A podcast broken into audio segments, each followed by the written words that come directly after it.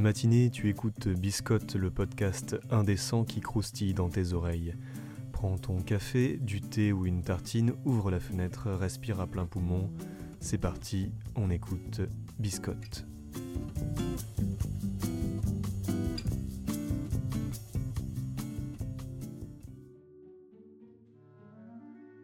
Ils sont là, partout, à tripoter vos dés, et je dis bien vos dés, hein, avec malveillance, à l'affût du moindre moyen de tordre le cou aux règles, afin de tuer d'un seul coup un monstre, d'ouvrir un coffre qui ne leur était pas destiné, ils louvoient dans les brumes qui se forment entre la narration et le système de jeu. Ce sont bien entendu vos joueurs. Et l'une des choses qui leur plaît le plus dans l'aventure, c'est encore, j'en suis certain, le fait de monter de niveau. C'est comme une addiction. Et ce n'est pas pour rien que les MMORPG, docilement appelés MEPORG par les néophytes, vous embrigadent dans de longues sessions de farm pour vous offrir de nouvelles compétences. Or, tout devient plus difficile, plus long, à force que vos personnages gagnent en maturité et en expérience. Le problème sera alors de réussir à doser qui gagne quoi. Et cela avec le plus de justesse possible pour éviter les horribles jérémiades de Gros Bill qui veut disposer enfin de sa compétence ambidextrie, afin de la coupler à son trait force surhumaine pour porter une hache à deux mains dans chaque main.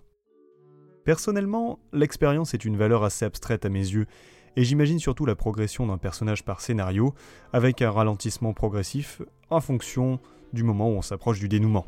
Ça permet de satisfaire les joueurs, qui se voient récompensés dès la fin du premier scénario, et s'accrochent ainsi pour les deux prochains, puis les quatre prochains, ainsi de suite.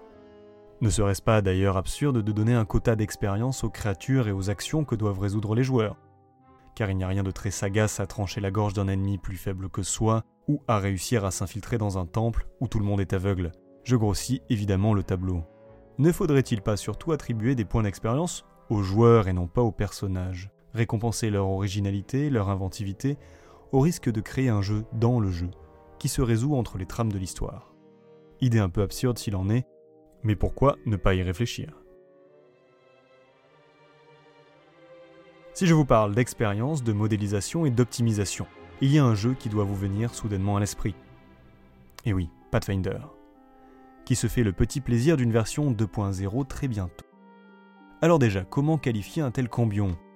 Car Pathfinder est une sorte de petit cousin peu récalcitrant du D&D classique, une 3.5 qui a décidé de rester dans l'adolescence et de suivre sa propre route.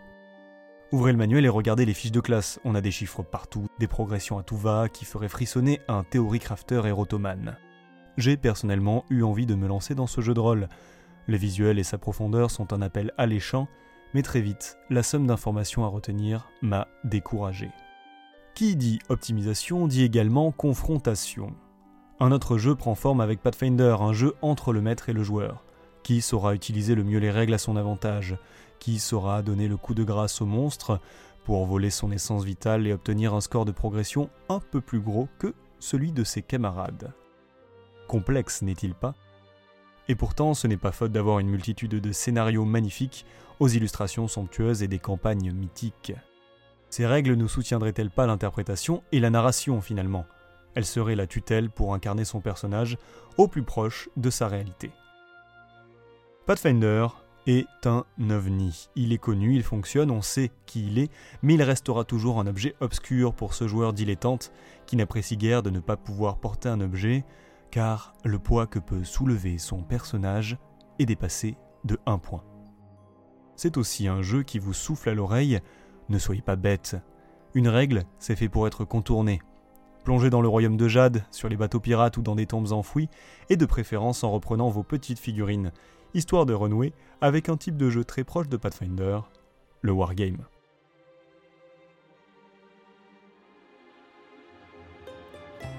Biscotte monte niveau 15 aujourd'hui, il a obtenu toutes ses compétences et c'est grâce à vous. Merci de suivre Biscotte. Peut-être qu'un jour l'émission sera assez puissante pour défier l'un de vos personnages. Mais en attendant, il faut vous faire deviner le thème du prochain épisode. Ça parle de petits trucs, de machins chouettes et de bidules. Saurez-vous deviner?